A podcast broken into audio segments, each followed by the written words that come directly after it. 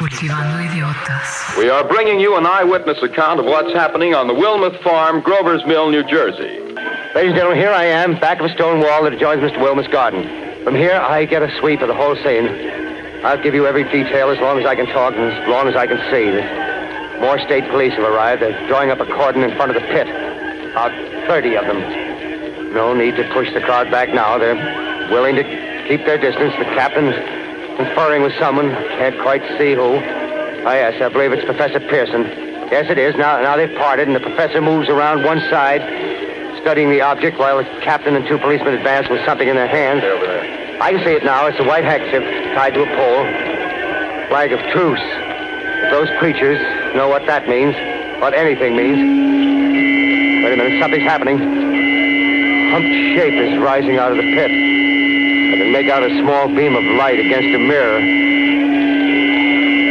What's that? There's a jet of flame springing from the mirror and it leaps right at the advancing men. It strikes them head on. Oh, Lord, they're turning into flames. Now the whole field's caught by the woods, the barns, the, the gas tanks, tanks for the automobiles, spreading everywhere. Coming this way now, about 20 yards to my right. Ladies and gentlemen, due to circumstances beyond our control, we are unable to continue the broadcast from Grover's Mill. Evidently, there's some difficulty with our field transmission. However, we will return to that point at the earliest opportunity.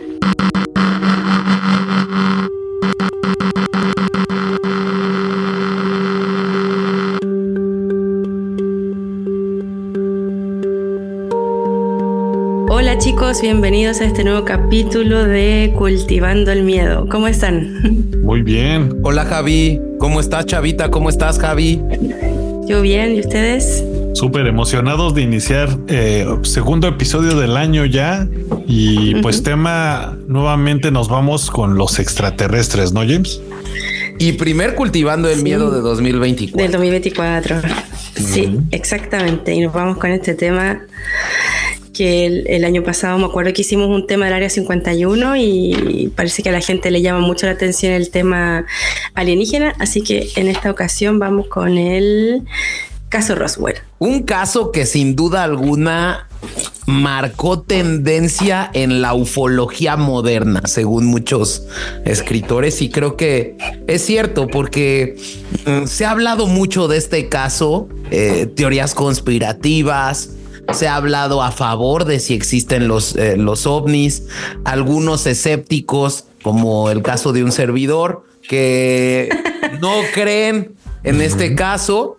Pero bueno, eh, sí sería importante, Javi, empezar a contextualizar eh, este caso que tiene sin duda alguna, es un evento que sucedió en Nuevo México, ¿no, Javi? Exacto, Roswell queda en, el sector de Nuevo México, en Estados Unidos. Eh, bueno, es súper importante destacar que independiente de si la gente cree o no, si son escépticos como James o creen en estas teorías eh, de extraterrestres, eh, sin duda, independiente de lo que uno piense, es- este marca un hito, este caso.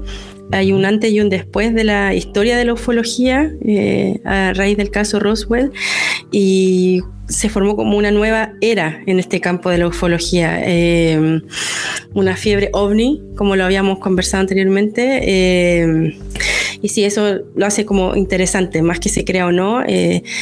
Como que inició este, dio pie para que se hablara sobre este tema, ¿no? En el futuro. Que, que- que a mí creo que Se ese es un tema que, que, que considero importante decir. Tan es importante el caso Roswell Ujú. que incluso la palabra ovni o UFO se empieza a poner en boca de la gente a partir de este caso.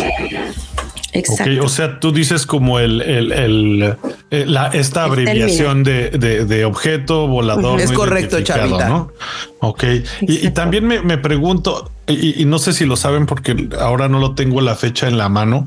Este, y, y justo estábamos hablando antes de entrar a, a- al- a- a- a la grabación eh, de, de este programa de radio que volvió loca mucha gente. Eh, este es, es más o menos durante los mismos años, porque quizá entonces ahí uno relaciona la masificación de temas por los medios de comunicación. En ese entonces, pues empezaba la radio igualmente a ser popular en, me imagino, en los Estados Unidos antes de la TV. Y pues justo trajo consigo pues la masificación de este tema de los de los UFOs, ¿no? Y de todo esto onda. Sí, y recordemos que también eh, tuvo eh, una puesta en escena, digámoslo así, radial del tema de la guerra de los mundos. O sea, cuando salió todo este tema de la guerra de los mundos de Orson Welles en el año 1938, lo que hace es como empezar a hacer este pequeño inception, digámoslo así, en la gente sobre la existencia y se abrió un poco el debate em, sobre eh, la existencia de vida en otros planetas y más aún de que esta, eh, estos seres vinieran a visitarnos aquí al planeta Tierra, ¿no? Eh, entonces, por eso que es interesante, como que a raíz de esto también empieza todo el tema de, no solo del tema ovni, sino que empiezan como las teorías ya de conspiración, ¿no? De, empiezan a hablarse de encubrimientos por parte de los gobiernos, de cosas ocultas que pasaban y que la gente no, no, no estaba informada. Entonces, la verdad es que es un caso que, que, alimentó mucho la cultura ufológica y, la, y las teorías conspiracionales desde ahí en adelante. Por eso es que este caso es importante por ese hito que marcó en la historia, independiente que sea real. ¿no? Esto, estas películas de hombres de negro y todo. Exacto. Pero a ver, Javi, ¿cómo inicia el caso Roswell? Bueno, todo parte, como ya lo dijimos, en un rancho cerca de Roswell, en Nuevo México el día 2 de julio de 1947, cuando un objeto choca en este rancho, em, inicialmente eh, este hombre que era dueño del, rancho, Mac Basel, eh, descubrió que habían restos dispersos por su granja. Entonces él empieza como a caminar por ella y empieza a darse cuenta que encuentra estos objetos eh, que lucían metálicos em, que habían piezas, parecían como de, una nave en el fondo. Y lo que él hace después de un par de días es, dice, bueno, tres días tres días para ser exactos, eh, dice, bueno, algo raro pasa aquí, no es normal encontrar partes o piezas de una nave en mi rancho y lo que hizo fue eh, informar al ejército. A raíz de esto, eh, en el Roswell Daily Records, que es un diario local, un periódico, eh, lo que dicen ellos es que las fuerzas aéreas eh, capturan platillo volador en un rancho en la región de Roswell. Ese fue el titular que pusieron eh, tres días después. Bueno, el comunicado que hicieron en el periódico fue uno que fue entregado inicialmente por Walter Haut, que era el oficial de comunicación de la Fuerza Aérea en ese entonces. Em, sin embargo, más tarde habrían un, harían un cambio en esta em, declaración y dijeron que se trataba de un globo em, em, meteorológico que estaba haciendo eh, investigaciones para entregar datos sobre el, clima. Eh, supuestamente el objeto era del tamaño de una mesa, tenía un color gris, un papel color plata, cinta adhesiva y varillas de madera y no contaba con ningún objeto que pareciera ser un, motor. Aquí tengo, ahí, eh, eh, justo yo estaba viendo un documental.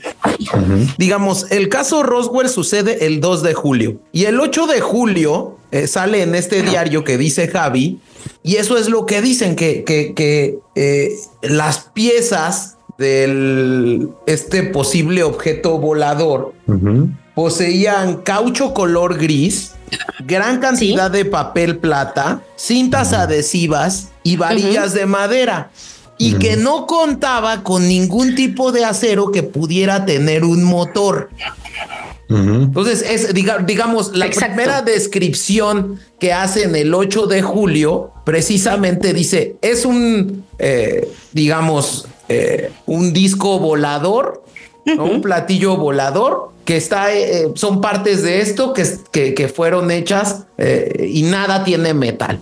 Y luego, nuevamente en otra publicación, se desdicen, ¿no? El, el 9 de julio desmienten, ¿no? Eh, este Raimi desmiente lo del platillo volador y dice que es un globo meteorológico. Exactamente, como tú, como tú bien lo dices, en orden cronológico es, eh, te encuentran el hallazgo de estos restos en el, en el campo. Tres días más tarde, él decide, el, el dueño de este, de este rancho, eh, Mac Baser, eh, dice, ok, tengo que informar esto a las autoridades. Tres días después, el 5 de julio, llegan las autoridades a la casa para hacer esta investigación. El 8 de julio se emite este comunicado por Walter Haut que dice que efectivamente se encontró esto, este restos de un platillo volador y posteriormente ellos dicen no, era un globo meteorológico. La verdad es que se pueden encontrar ciertas fotos en internet, eh, la gente las puede buscar, porque cuando ellos eh, cambian su versión y dicen que podría ser esto, estos globos meteorológicos, muestran una foto y la verdad es que, para, como para ejemplificar, llevan uno para decir, mira, estos son los globos meteorológicos de los cuales hablamos y la verdad es como una maqueta muy mal hecha y no se condice con la información que entregaron como los testigos del, de este avistamiento. O sea, era papel metálico, literal papel aluminio, cinta adhesiva, o sea, hicieron una maqueta y prácticamente la... llevaron y sacaron una foto. Estos son los globos que encontramos acá. En la primera declaración aún así eh, eh, me, sorprende porque yo había medio visto igualmente un, especial sobre el caso Roswell y vi que en las primeras declaraciones sí decían que tenía piezas de metal súper ligeras en las cuales parecía que no estabas cargando nada, eran muy delgadas y no se podían manipular, ¿no? Pero ustedes también decían que tenía partes de madera. Eso, sí, o, me pero, pero esto es que esa, esa la, es, la, es la diferencia que la gente que dice haber encontrado rastros o trozos de esta nave que supuestamente se estrelló en el rancho, dan esa descripción que dices tú. Pero luego, cuando la Fuerza Aérea cambia esta versión, dice, no, estos son partes de, eh, de un globo aerostático y tiene estas características. Y efectivamente esa foto que se muestra eh, tiene este papel de aluminio que sí es maleable, tiene unos, unas como especie de vigas eh, muy delgadas de madera. Si tú te das cuenta, ok, si ese realmente es un globo aerostático, ok, coincide con la descripción que ellos dieron, pero no coincide con la descripción de la gente que supuestamente realizó el descubrimiento de estas partes.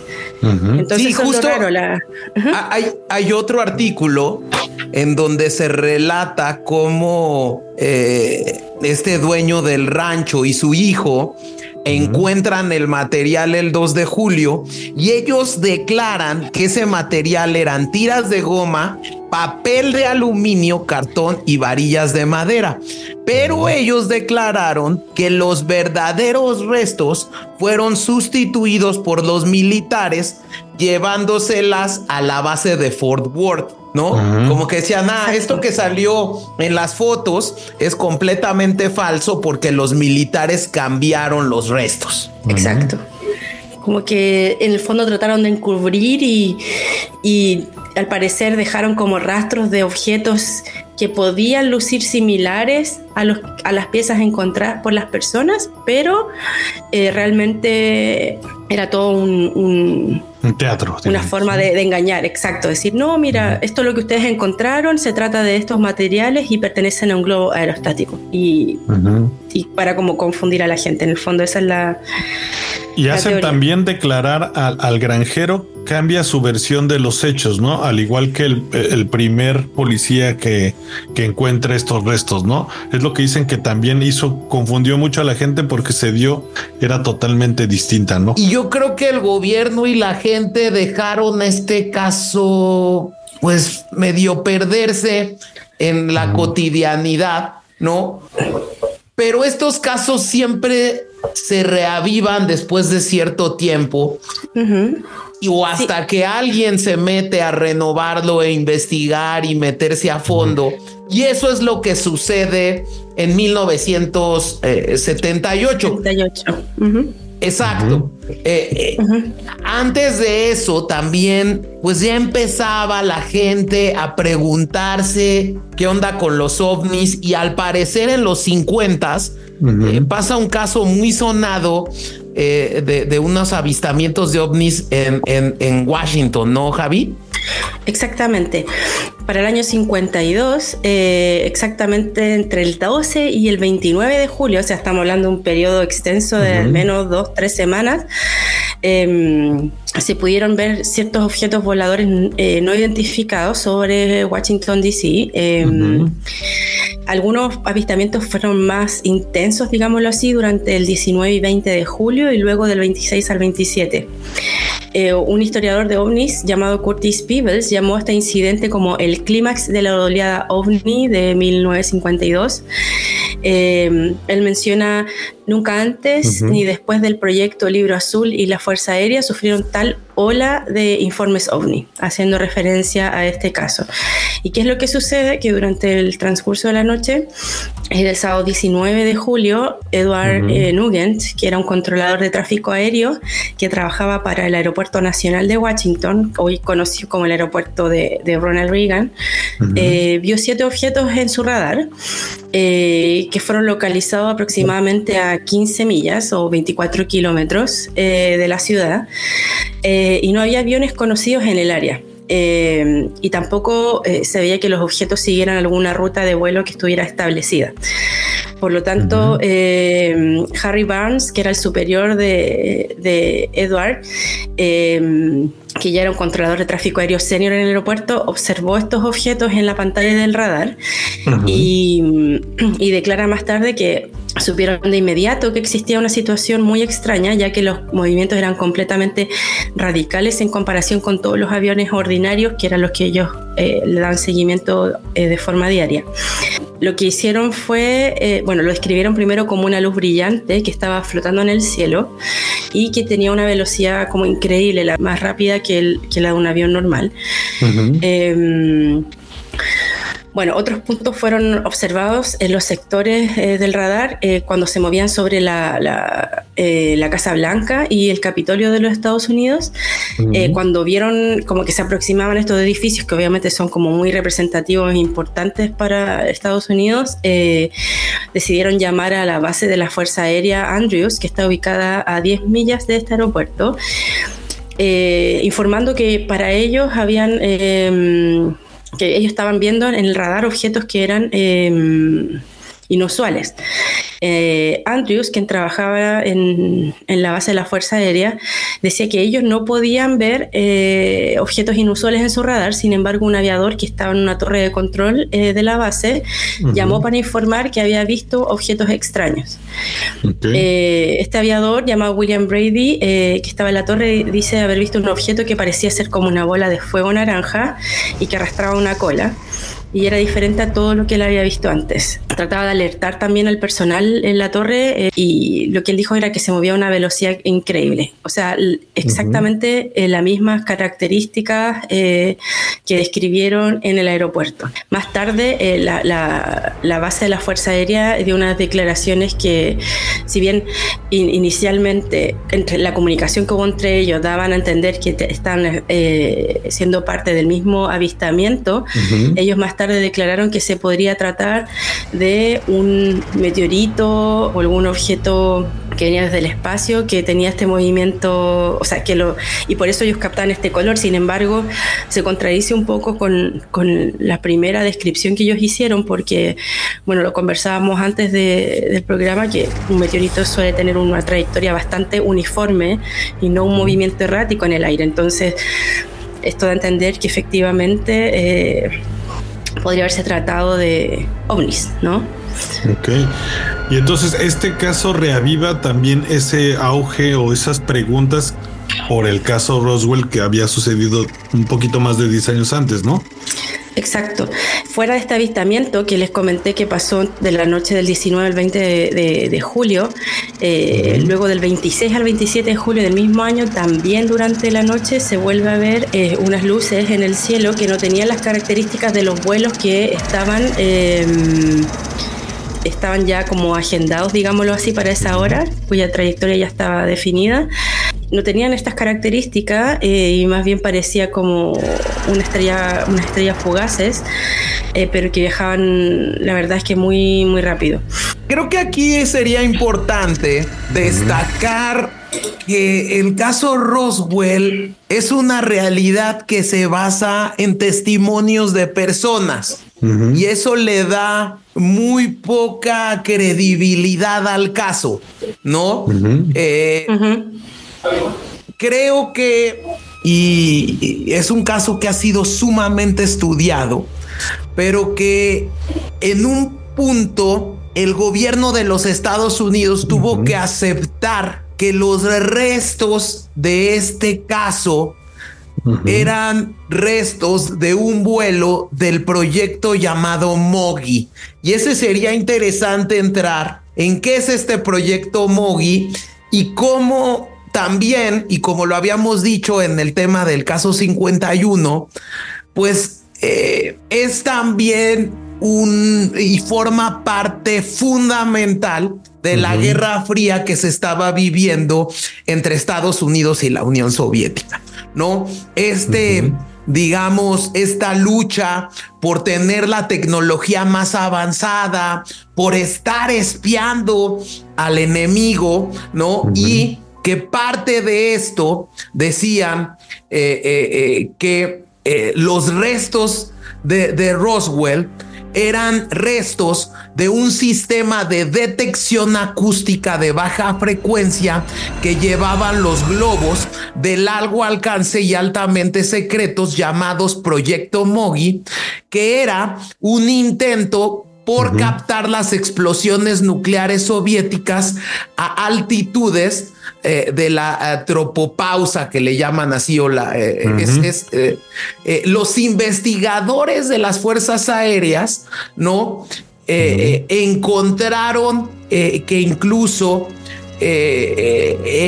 fue el vuelo número cuatro del proyecto Mogi en una desclasificación que hicieron años más tarde, ¿no, Javi? O sea que estos estos globos, supuestamente lo que decía el, gobierno de Estados Unidos era para monitorear las pruebas nucleares de la Unión Soviética, es lo, digamos. Exacto, exacto. Eh, luego de la, de la, Segunda Guerra Mundial ellos querían saber si eh, Rusia también había desarrollado algún tipo de arma nuclear y, querían saber si ellos estaban ya haciendo pruebas o no. Entonces lo que hacía esto como globo... Eh, aerostático era eh, lo que podía hacer era que podía volar a una, a una perdón, altura eh, baja eh, sin ser detectado, entonces eso iba a servir como, digámoslo así, espionaje. Esa fue como la declaración que se dio más tarde.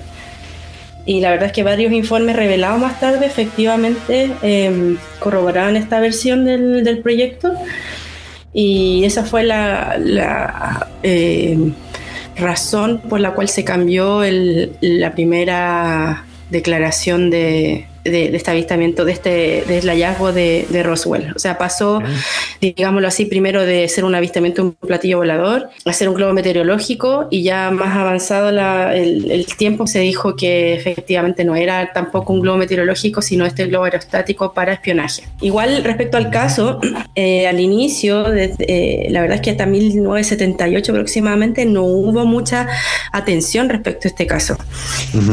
Eh, lo que hizo que volviera a estar de nuevo en, la mira fue eh, la aparición de dos investigadores, uno llamado Stanton Friedman y William Moore, quienes, eh, bueno, estaban con ganas de, investigar más, de saber más, les llamaba mucho la atención el caso de Roswell y para ellos algo, algo no encajaba, estos cambios de declaraciones de por parte de, las Fuerzas Armadas no, no tenían sentido, entonces dijeron, bueno, vamos a investigar.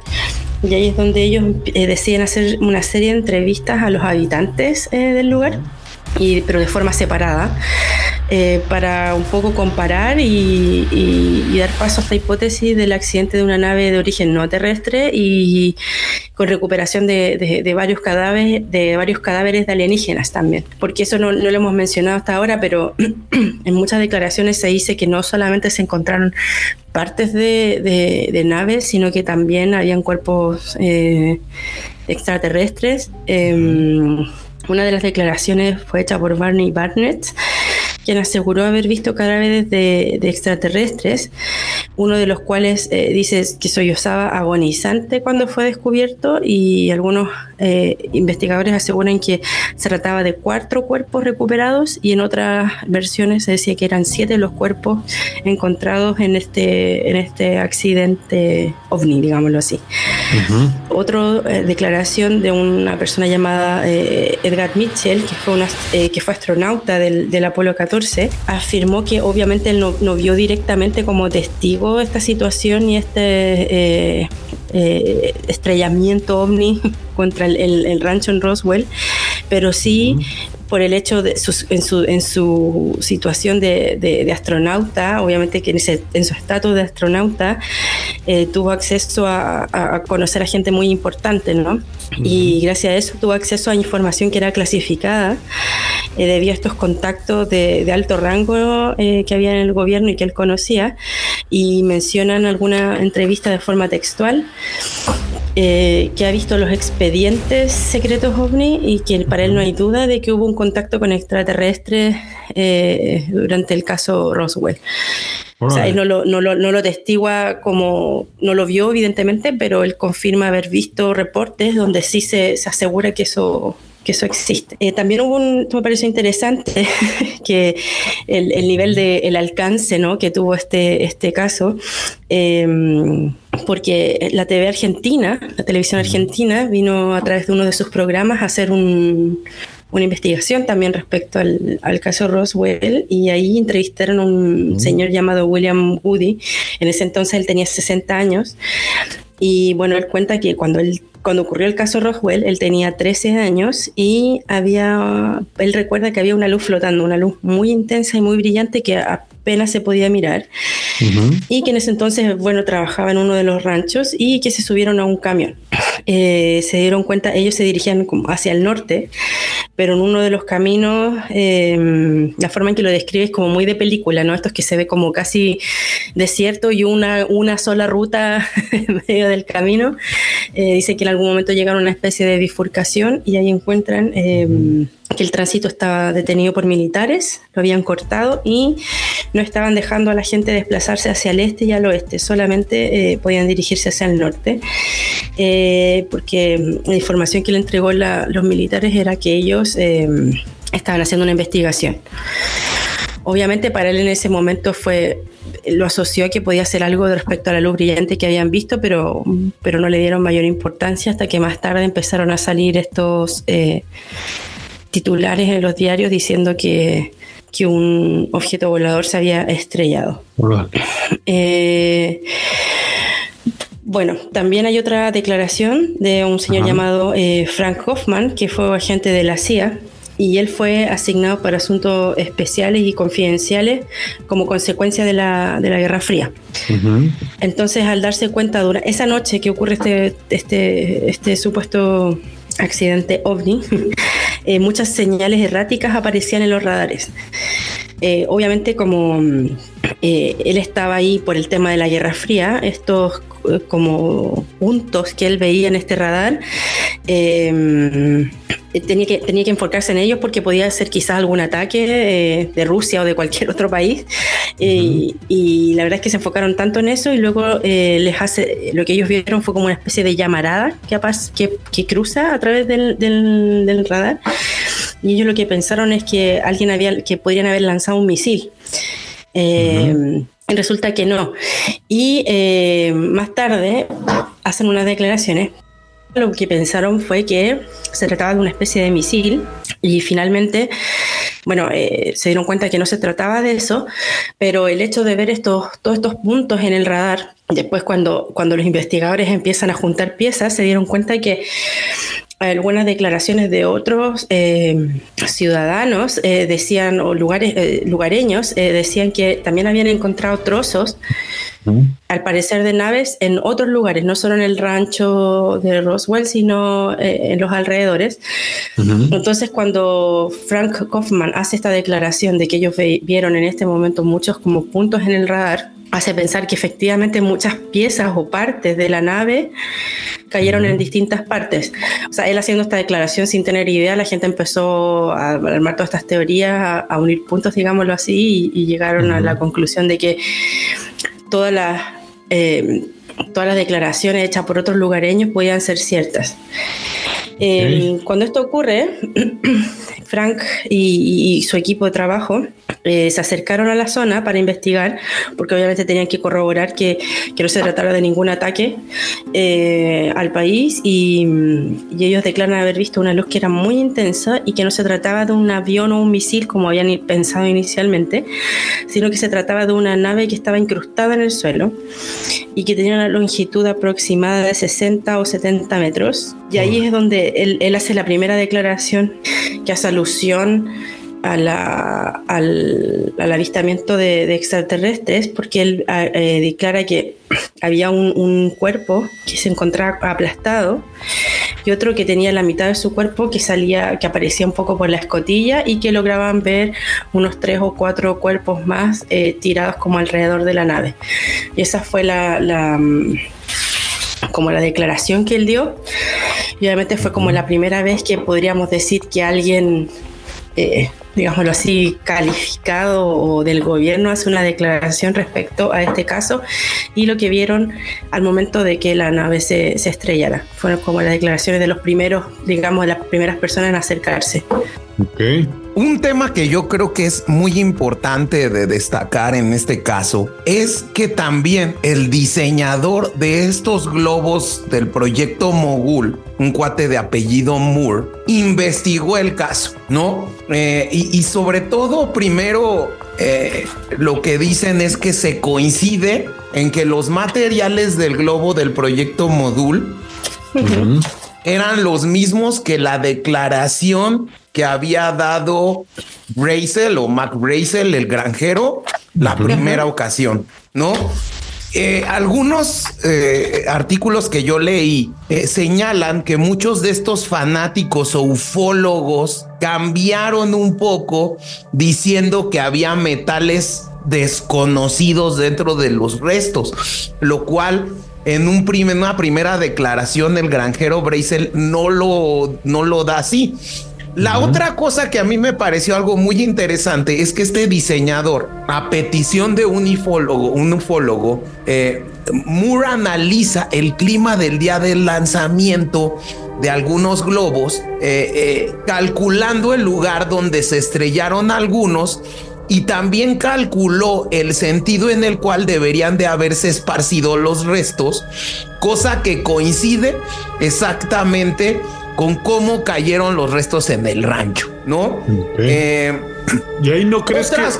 que él, por ser parte de ese proyecto, iba a estar eh, dando resultados que le convenían al, al, gobierno? Bueno, por supuesto, pero digamos, ah. lo que están haciendo es que este cuate está con Confirma. base en lo que él fabricó está confirmando la trayectoria de un globo y las características de este globo que formaba parte de ese caso que era el proyecto Mogul. Ok. Mogi, ¿no? Mogul, ¿no? Mogul, yeah. ¿Y ustedes qué creen a, a, por lo por lo mucho o poco que, que, se han informado de este caso? ¿Ustedes creen que tenga que sea una charlatanería, algo inventado por el colectivo de, del pueblo? ¿O si fue Mira, un caso es, es, es, importante este tema porque uh -huh. yo creo que también el mismo proyecto Mogi estaba haciendo parte de un esquema de espionaje que las propias Fuerzas Armadas no podían tampoco eh, expresar que era el proyecto Mogi, porque uh -huh. justo lo que decían, eh, y por eso eh, en un principio las fuerzas aéreas, la Fuerza Aérea de los Estados Unidos dice que es un globo meteorológico, ¿no? Porque este proyecto y estos globos del proyecto Mogi no eran globos meteorológicos, sino más bien lo que dicen es que en ese año, que era 1947, se utiliza una variante de polietileno de esos globos que hacía que los globos se mantuvieran en esta capa de la Tierra para poder eh, eh, se, eh, tener la sensibilidad de las explosiones atómicas que hiciera la, la, la, la Unión Soviética. Entonces, okay. justo este proyecto en 1947 cambia su tecnología y evidentemente pues el ejército y los militares no iban a decir que formaba parte de este proyecto y por eso lo disfrazan como eh, eh, un tema de un globo meteorológico. La realidad, yo creo, es eh, que es conveniente en medio de una guerra fría para el gobierno de Estados Unidos el no objetar la hipótesis de que los extraterrestres visitan nuestro planeta, ¿no? Y que al mismo tiempo el gobierno eh, norteamericano tiene posesión de tecnología alienígena para poder utilizarla en contra. Entonces, yo creo que esto para mí le daba, o sea, si bien nunca lo desmintieron por un tema de conveniencia, parte de esta Guerra Fría, creo que también, pues, eh, los, las mismas Fuerzas Armadas tampoco podían decir que era un objeto para espiar a la Unión Soviética. O sea, digamos, es un poco ocultar la tecnología que se estaba utilizando, me imagino, para que no llegara a ciertas manos y para quitarle ese el acercamiento a la Unión Soviética a espiar ese tipo de sitios, ¿no? Claro, para no revelar sus, sus trucos. Sí, bueno, mi opinión es que eh, considero que sí, sí algo Obviamente, cuando ocurren este tipo de casos en que intervienen mucho, no sé, las Fuerzas Armadas y que hay todo como que se hace todo tan oculto que puedo entender que es por motivos militares, ¿no? Por, tácticas militares, pero todo esta, como digámoslo así, parafernalia o show que se arma de cambiar las declaraciones, de, de que por ahí, no sé, tomaron piezas y luego eh, pusieron otras para no revelar el, el, material realmente que, que, fue encontrado. Obviamente todo eso alimenta eh, todo lo que, lo que hay alrededor, de esta histeria colectiva y la gente dice, no, yo vi esto y luego otro yo también y yo también y yo también y esto se va como masificando. se va em, como creciendo, ¿no? Es como una bola de nieve que va creciendo, va creciendo, va creciendo, pero también creo que, que la forma en que aborda esto el, gobierno, la Fuerza Armada, eh, hace que se cree esta, esta eh, como histeria colectiva, que se generen estas teorías como conspirativas de, de encubrimientos y todo, porque bueno, la gente no, no tiene respuestas, así como no tiene respuestas, las busca o, dice lo que, lo que cree haber visto, lo que piensa que pudo haber pasado, porque no tiene certezas. Sí, que la verdad es que esto pasa con, muchas, con muchas cosas. Y que, y que yo me imagino que también va pasando este eh, fenómeno de teléfono descompuesto ya después de una década. Reaniman el caso, vuelve a haber declaraciones y como que le van metiendo de cada quien de su, digamos, de, de, su parte de la historia, se van deformando. Pero yo creo que sí, como dice James y, como muchos lo, piensan, esto fue más parte de eh, eso, digamos, de, de, esa guerra fría y, de todo este tipo de investigaciones que estaban ocurriendo en esos momentos, ¿no? Era como para privar un poco al público de, de todo esto de todas estas tecnologías y, no permitir que llegaran cuestionamientos al gobierno por este tipo de experimentos de parte de quizá hasta de, de, los mismos ciudadanos, ¿no? Porque dices, ¿qué estás haciendo ahí con mis impuestos de cierta manera? No, Y, que, y que, y que al final de cuentas, como lo hemos dicho en muchos cultivandos, Chavita, la información es poder. Y el hecho de yo tener en mis manos un posible ovni e incluso, ¿no? Eh, eh, yo estoy seguro que incluso esta eh, este video en donde sale una autopsia que hacen de seres alienígenas. O sea, le da un poder de información a Estados Unidos sobre cualquier otra potencia.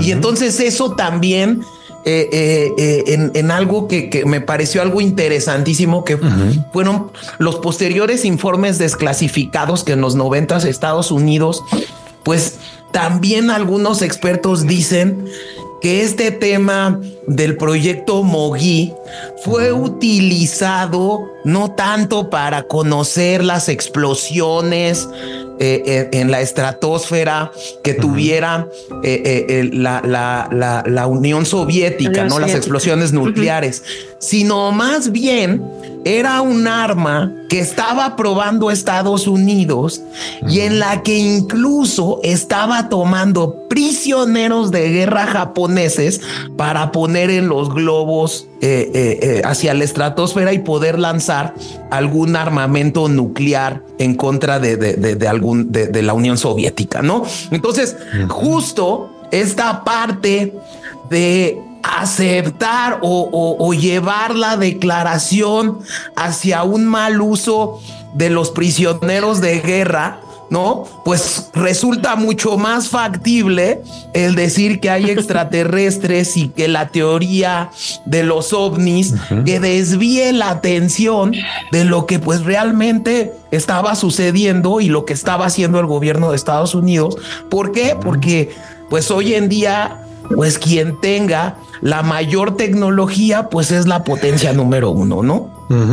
Sí, y, tienes que alejar a, tus enemigos y hasta a tus mismos amigos de esa tecnología eh, que, cayó, haya sido lo que haya sido. Y me imagino que si, mm.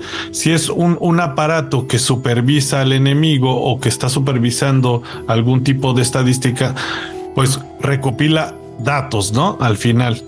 Esa caja negra que yo me imagino que contenía este aparato, contenía información que no, que, que, no le convenía a Estados Unidos que se supiera que se estaba investigando, que es justamente lo que ahorita estamos nosotros debatiendo. ¿Qué se podía haber este, eh, investigado? Pues nadie lo va a saber, ¿no? Claro, es que la forma en que siempre hacen las cosas en, Estados Unidos en media, eh, como lo mencioné anteriormente, da para generar eh, conspiraciones. O sea, ya lo vimos también para el, para el caso del Área 51 hay mucho hermetismo respecto a la información y cuando la gente no está enterada se empieza a, hacer una idea y a divulgar información que obviamente es falsa. Justo eh, creo que hay demasiadas cosas y, creo que eh, en un documental eh, que emitió el canal de televisión ABC sobre este caso eh, y que lo presenta un cuate de nombre Peter Jennings. Eh, creo que yo coincido con eso. Es un mito sin una sola prueba, ¿no? justo creo que sinceramente ha habido muchas contradicciones en los testigos, no hay pruebas plenas sobre nada. ¿No? Eh, en 2006, de hecho, los autores de esta llamada autopsia que sale en una cinta dijeron que era un fraude, ¿no? Sí, está, comprobado que no, que esas imágenes que se hicieron muy populares no, no eran reales. De hecho, el, en el año 95, cuando se hizo esta primera, digámoslo así, desclasificación de, información, porque, bueno, recientemente también hubo otra desclasificación de, de documentos confidenciales pero ya para esa primera clasificación en el año, en el año 95, un rey Santilli, perdón mi, mi, italiano, Rey Santilli, productor de televisión, aseguró que tenía en su poder estas películas con las autopsias realizadas. ¿De dónde las sacó? No lo sé, pero ya con el tiempo, ahora que hay más tecnología y todo, se puede em, dar eh, cuenta de que esas fotos y esos videos que uno puede ver son eh, falsos. Ahora, debo decir que para la época, o sea, a quien se le ocurrió esa idea un genio, porque imagínate que estamos ahora hablando y que hay tantas películas y documentales del caso Roswell y todo el, todo el ruido que generó este caso, o sea, el quien creó eso, eh, sin inteligencia artificial por lo demás, me parece un genio, ¿no? se tomó, tomó todas estas experiencias recopiladas, como dice James, no hay una nada ninguna evidencia clara de que este caso fue real, más que los testimonios de la gente, que como ya lo dije anteriormente, puede ser que, que se van autoconvenciendo, ¿no? Que esto, esto pasó, pero, sí, yo vi lo mismo, pero no, no hay como dice evidencia. Y que es un caso que en el que le han entrado al juego todo mundo. ¿no? Eh, desde eh, este Science Fi Channel que en 2002 financia una excavación en el rancho para ver si eh, pudieran encontrar algún resto que los militares no hubieran recogido, ¿no? Eh, eh, llevan a cabo esta investigación, contratan al equipo arqueológico de la Universidad de Nuevo México y, realmente eh, pues solo verificaron, digamos, que hubo un surco largo debido a un gran impacto y, que hubo una alteración en el terreno, pero nada más, ¿no? Eh, eh, en, 2000, eh, en 2004 también el gobernador de Nuevo México, Bill Richardson, que asumió el Departamento de Energía bajo la presidencia de Bill Clinton, se interesó por el asunto. Y en, y en este año escribió en The Roswell Diaries que el misterio que rodea a este impacto nunca ha sido suficientemente explicado ni por investigadores independientes ni por el propio gobierno de los Estados Unidos. Entonces, eh, realmente, ¿no? Eh, en octubre de 2000, antes de la, eh, de la, emisión del documental sobre Roswell, este canal Size Fee dio una rueda de prensa sobre ovnis en Washington, ¿no? Y John Podesta, que era el jefe de personal de Clinton, se dio a conocer como miembro de la firma de relaciones públicas contratada por este canal para intentar conseguir documentos sobre el asunto. Eh, Podesta eh, indicó que ya era hora que el gobierno desclasificara los documentos oficiales que tenían más de 25 años y así suministrar a los científicos los datos para determinar la verdadera naturaleza de este fenómeno. ¿no? Eh, realmente hay otro documental que salió en 2010 que fue hecho por Discovery Channel. Pero luego viene una desclasificación en 2011 de documentos del, del FBI, ¿no, no, Javi?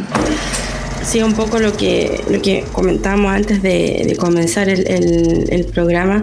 Eh, y respecto a la pregunta que nos hacíamos, si existe o, no, eh, o sea, ¿qué pasa más allá de que uno crea o no en el caso Roswell? Porque la gente que sigue estas como teorías conspirativas, eh, obviamente no importa lo que tú digas, van a creer y, van a seguir defendiendo la postura, lo cual me parece bien, o sea, cada persona puede creer lo, que quiera, pero más allá de eso, hay, dos cosas. Una, cada vez que se hacen estas desclasificaciones, siempre hay algún... Eh, comentario de alguien o alguna declaración exactamente que reabre cualquier especulación sobre si el caso fue verdadero o no, porque evidentemente si tú después de tanto tiempo se siguen desclasificando información y cada vez es como ahora vieron, alguien vio, eh, manifiesta haber visto, no sé, que se explotaron objetos voladores y que cayeron partes, por ejemplo. Obviamente eso eh, va como a alimentar a que tú vuelvas atrás y digas, entonces, está, ¿estaba muy equivocada la gente o las declaraciones que se hicieron antiguamente eran reales, no eran reales? Te deja como, como esta duda. En primera instancia pareciera ser que no, porque no hay pruebas. Pero ¿qué pasa si a lo mejor las pruebas que realmente existieron los militares se encargaron realmente de eliminar todo eso, no sé, y ahí es donde empieza la duda y ahí es donde empieza a crecer y es donde empiezan las teorías conspiranoicas nuevamente y dices, bueno, a lo mejor sí existió el caso Roswell. Y eso es como lo que pasa cada vez que hay una nueva, digamos así, liberación de, de documentos, ¿no? O sea, en mi opinión, considero que sí existe vida extraterrestre, yo, eh, de forma personal, considero que eh, no precisamente por atrás del caso Roswell. El caso Roswell para mí tiene muchas cosas que no me dicen, eh, no existió, no sé. Pero yo creo que sí puede, hay ese vida extraterrestre. Yo creo que siendo el universo tan, tan, tan extenso, ya lo vimos hace poco con este, mm, con este olvidé el nombre, el eh, Webs, que, mandó estas imágenes como muy full HD del universo, eh, este satélite que fue enviado al espacio, y tú te das cuenta que de verdad el universo es tan, tan, tan, tan grande que yo no puedo concebir que no haya otro lugar u otro planeta donde no haya vida, no digo que tal como nosotros, pero que se haya haya sido desarrollado antes que nosotros y que tenga una tecnología mucho más avanzada que la nuestra. O sea, nosotros los últimos 30 años, el nivel de desarrollo tecnológico comparado con los últimos mil años eh, es totalmente abismal. Yo digo, eso puede haber ocurrido, se puede replicar en otro lugar y ¿por qué no visitarlo? Entonces yo soy una convencida de que existe la vida extraterrestre. Yo creo que pueden venir a observarnos, a mirarnos, a estudiarnos, no lo sé. Y creo que en uno de esos intentos, alguien, alguna persona en alguna parte del mundo tiene que haber visto algo alguna vez, quizás contacto con algún extraterrestre, no lo sé. O sea, yo creo que sí, yo creo que sí existe. Eh, no en el caso Roswell en particular, pero yo creo que, que, tiene que haber ocurrido alguna vez. Yo creo que más de alguien tiene que haber visto un extraterrestre. Sería interesante que realmente fuera así. No sé qué opinan ustedes. Chavita, tu conclusión, a ver. Yo justo es lo que iba, iba a hablar ahora. Eh, apoyo, o sea, total, estoy 100% convencido de que existe vida fuera de este planeta. Que sea inteligente o no, ese es mi, eh, creo que es uno de, de, mis teorías que va cambiando con el tiempo. A veces, eh, al principio yo sí tenía como mis dudas de si existían eh, visitas de los extraterrestres. Hubo una época en la que creí mucho en eso. Y después como que te vas dando cuando cuenta te secuestraron, chavita. Cuando, cuando me secuestraron, ¿no? este pero después te vas dando cuenta justo de que muchos de este tipo de, de, de, casos llegan debido al espionaje, a, a diferentes este, circunstancias que pasan en el mundo y pues también siempre me he preguntado después de, tantos años por qué, eh, digamos, eh, más que nosotros nos demos cuenta de que nos visita una, una, una vida más inteligente que nosotros, pues obviamente si no quieren que sepamos de ellos, no lo van a permitir, pero también ¿por qué no nos han, digamos, manipulado o tomado nuestros recursos? Ahí como que yo creo que habría un poco más de evidencia fuerte si, si, si ya nos hubieran visitado. Esa es mi, mi opinión personal. Pero pues siempre es muy abierto todo esto, ¿no? Son puras especulaciones y pues me iría más a, a, que todavía no nos visitan. No sé tú, James. Mira. Pues yo en mi opinión creo que yo soy escéptico de este caso y de en general del tema de los ovnis. Creo que eh, ¿Tú no crees para nada la vida extraterrestre?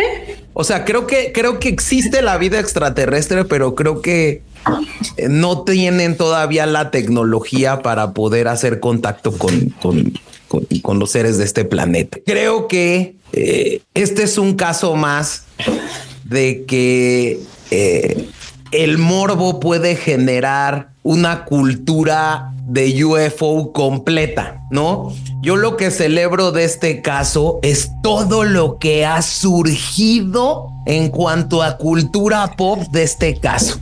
Y ejemplos creo que son clarísimos, ¿no? Canciones, el videoclip de Megadeth, la propia eh, eh, eh, película del Día de la Independencia. O sea, Hollywood es uno de los más beneficiados con este tipo. O sea, Mars Attack, el Día de la Independencia. ¿Cuánto dinero ha hecho Hollywood con este La salvación del planeta en la película del Día de la Independencia se consigue a partir de la nave que se encontró en Roswell, por ejemplo. ¿No? En Futurama, en Los Simpson, eh, en Indiana Jones y el reino de la calavera de cristal, los X-Files, eh, mm, Lilo y Stitch. Eh, o sea, es que es impresionante. Yo creo que, que creas o no creas en el caso, no hay nadie que no sepa de qué se trata el caso Roswell. O sea, todos saben de qué se trata, de que una nave chocó en un rancho. Esa es como el, independiente sea verdad o no, esa es como la, lo que toda la gente tiene en su, en su eh, recuerdos respecto al caso Roswell.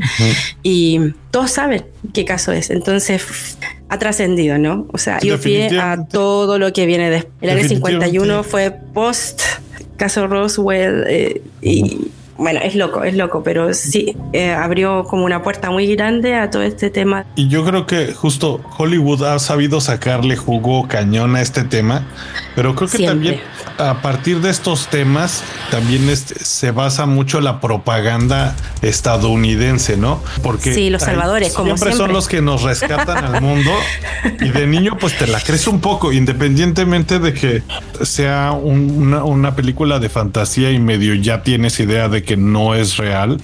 Pues sí, yo, yo de niño como que sí me marcó mucho el desde el principio saber que Estados Unidos es el país poderoso y pues te adoctrinan un poco creyendo que cuánta gente no quiere ir a Estados Unidos para hacerla y, y pues los tenemos de protectores, ¿no? Hasta hoy en día que ya hay más medios de comunicación, pues sabemos que apoyan a veces no a las causas más correctas. Pero Y- y- sí, son los incluso- salvadores y, y siempre los que tienen el primer contacto.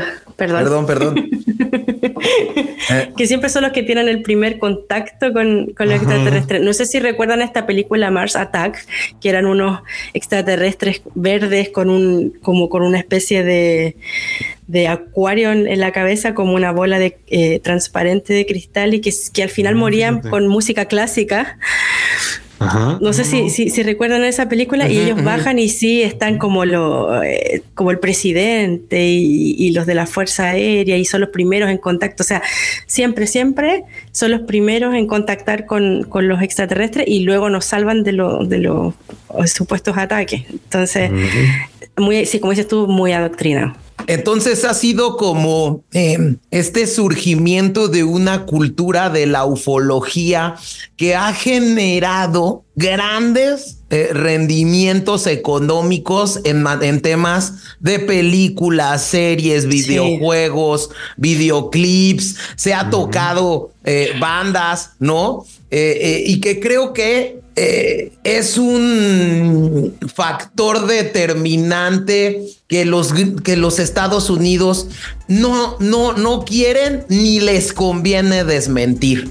Y entonces, pues bueno, y, y se ha generado a partir de esto, pues eh, eh, grandes, eh, grandes obras. grandes canciones, grandes videos, grandes películas y grandes series, ¿no? Eh, antes de entrar a este cultivando, estaba viendo una serie que se llama Roswell, ¿no? Eh, donde hay, es un chavo y su hermana que son alienígenas de apariencia totalmente humana. Eh, y- y accidentados en, en- en- Roswell buscando respuestas sobre su pasado. Entonces, eh, para que vean el nivel eh, de, de, eh, pues no sé, de, de inte- de intensidad que tienen los Ajá. norteamericanos en este tema. El propio Luisito Comunica tiene un, un, un YouTube, un video de YouTube asistiendo a este lugar, ¿no? Eh, hay muchos eh, eh, documentales por Discovery Channel, Sci- Sci-Fi, ¿no? Que, que, que yo recomendaría. El videoclip, hay un videoclip de Megadeth que se llama Angaric Teen. Está basado en los sucesos de, Ros- de Roswell. Eh, y bueno, pues eh, sin más, no sé, Javi, eh, vamos a seguir eh, eh, viendo temas eh, de UFOs y de cultivando el miedo durante 2024. Hay uno ahí que quedó pendiente que, que lo queríamos sacar, pero creo que también merece juntarlo con otro que es el, el, el, el Roswell inglés, que es el Redlesham Forest, Ajá. que es el caso Sí, que, sí. que yo creo que lo dejaremos para, para otro cultivo. Yo, yo la verdad vi, vi un- una serie hace poco en Netflix, no recuerdo el nombre, que mal, pero bueno, la- para la próxima prometo dar el, el nombre de la serie, eh, que se trata de cuatro casos diferentes relacionados con ufología, uno de ellos eh, también en Inglaterra, como el que tú mencionaste, James, y me parece muy interesante porque hubo un, fue como un avistamiento masivo. eh, o sea, mucha gente lo vio simultáneamente y, y- y no es una historia tan, tan antigua, entonces como creo que hay más evidencia o más testimonios eh, que pudieron ser corroborados y me parece bastante interesante. Solo me gustaría añadir una última cosa eh, para los... Pero nosotros aquí, lamentablemente, para los audioscuchas que a lo mejor sí creen o les gusta eh, creer en estas teorías, eh, no- no- nuestra, nuestra visión es, bueno, no, no existió, tenemos otro, otra forma de ver este caso, pero para los que quieran es súper interesante y lo comentábamos antes, me, me- me- me generó mucha gracia cuando lo leí, fue que hoy en día, bueno, esta, esta, esta colectividad, esta comunidad, digámoslo así, eh, obviamente vio que podía beneficiarse de, de- de todo este tema ovni y obviamente lo ocupan a su favor, así que si ustedes oyentes quieren vivir la experiencia, cuando vayan a, Roswell pueden por 10 dólares conseguir una bolsa con piedras del rancho donde supuestamente cayó este ovni y los que quieren ser, los que son más osados pueden también por algo así de 50 dólares pueden dormir en la interperie, donde supuestamente este ovni cayó. Así que el que quiera vivir la experiencia, chicos, Ah, está interesante. ¿eh? Creo que, y vayan. eso es ya más como de turismo. Eh, está, y, lo puede hacer hasta la gente que no cree, ¿no? Se la puede pasar bien con sus amigos. Y, fíjense, ahorita que dicen también deberíamos de tomar eh, uno de estos temas de, de las figuras, esto de, los campos de, trigo, en los que aparecen figuras. Y, creo que en Perú también, en una parte de montañas, hay unas ciertas figuras que dicen que fueron hechas por estos ovnis. y son tan enormes que dicen, esto no lo pudo haber hecho un humano. Y eso son de esas cosas que sí me hace pensar que podría haber cierto contacto extraterrestre. Pero bueno. Pero ya seguiremos, eh, sigan de cerca esta, este Cultivando el Miedo 2024 que traemos casos muy buenos que vamos a ir desmintiendo y vamos a ver si en algunos encontramos pues algo de realidad, eh, algo que, que no sea ficción o que esté basado en testimonios, ¿no? Vamos a ir desentrañando algunos casos eh, de, fantasmas, de UFOs y demás. Y bueno, pues yo quería proponerles eh, a votación, que somos tres, dos propuestas de canción que tienen que ver eh, con este caso Roswell. Uno de ellas es la canción que se llama Aliens Exist de Blink One. De Blink 182, me encanta. La iba a proponer. El compositor de esta canción, Tom DeLonge, hace referencia a los ovnis, en particular al Majestic 12, eh, que el, el, el, cual era el comité de científicos formados en 1947 por el presidente Harry Truman. Y la otra era la canción eh, Roswell 47 de una banda de death metal melódico que se llama Hypocrisy, eh, que habla también sobre el tema de Roswell. Entonces, Chavita, ¿por cuál votas? Yo me voy por eh, Blink 182, es la que conozco. A lo mejor me falta ahí como conocer a la otra banda, pero pues, y si no, pues échense las dos, ¿no? ¿Por qué no? Javi. Yo fiel a Blink 182, o sea, de mi banda de adolescencia. Y pasó algo muy gracioso. Yo el año pasado fui a un concierto de Blink acá en, en, en Coln y, y fue bien entretenido porque yo ya conocía esta canción, me gustaba y lo encontraba, bueno, a principios de los 2000 era como gracioso, ¿no? Que no se cree tanto en el tema ovni, todavía estaba recién como empezando a, retomarse y luego aparecen en el concierto, tocan esta canción y me dio mucha risa que aparece como en las imágenes un una especie de un periódico con la cara de Tom, que es el, vocalista de, Blink 182, y dice arriba eh, como el chico tenía razón, y sale él como en los periódicos, así como yo sabía que los Alex no existen, y lo encontré muy, muy genial. se pudo colgar y como en el fondo utilizarlo para su performance, luego de que se revelaron esta... Eh, esta, que existían estos avistamientos ovni, esta desclasificación que hubo el año pasado, hace dos años, así que estuvo bien bueno. Así que esa canción. Oye, Chavita. Y hay que decirle a los escuchas que nos sigan, que ya, ya andamos eh, ahí muy movidos en redes sociales, ya traemos TikTok, estamos empezando con el YouTube, la página de internet y ya tenemos Patreon. Y ya tenemos Patreon. voy a dejar el link en, en Spotify. Ya pueden formar parte de nuestra comunidad de amigos cultivando. Vamos a tener algunos encuentros por Zoom Todavía estamos planeando qué regalitos les podemos dar y enviar en caso de que se suscriban. Y a nuestros amigos premium, eh, queremos empezar también, eh, ahorita que ya vamos a empezar a, crecer un poco más, a darles la oportunidad de también, eh, ¿por qué no?, anunciar algunas cosas dentro de, de, nuestro programa. Estamos todavía por ver cómo va a funcionar toda esta dinámica, pero si quieren votar por qué temas eh, hablar, participar también en alguno de nuestros programas si es que son expertos o les interesa algún tema, pues obviamente se les va a dar prioridad a nuestros miembros cultivados, ¿no, James? Pues nuevamente muchas gracias, Javi. Muy interesante este cultivando el miedo. Chicos, como siempre, un gusto y espero que ya nos veamos pronto para un segundo capítulo 2024 de Cultivando el Miedo. Perfecto. Y cultiven el miedo. Vámonos con esta Sí. canción de Blink. Muchas gracias.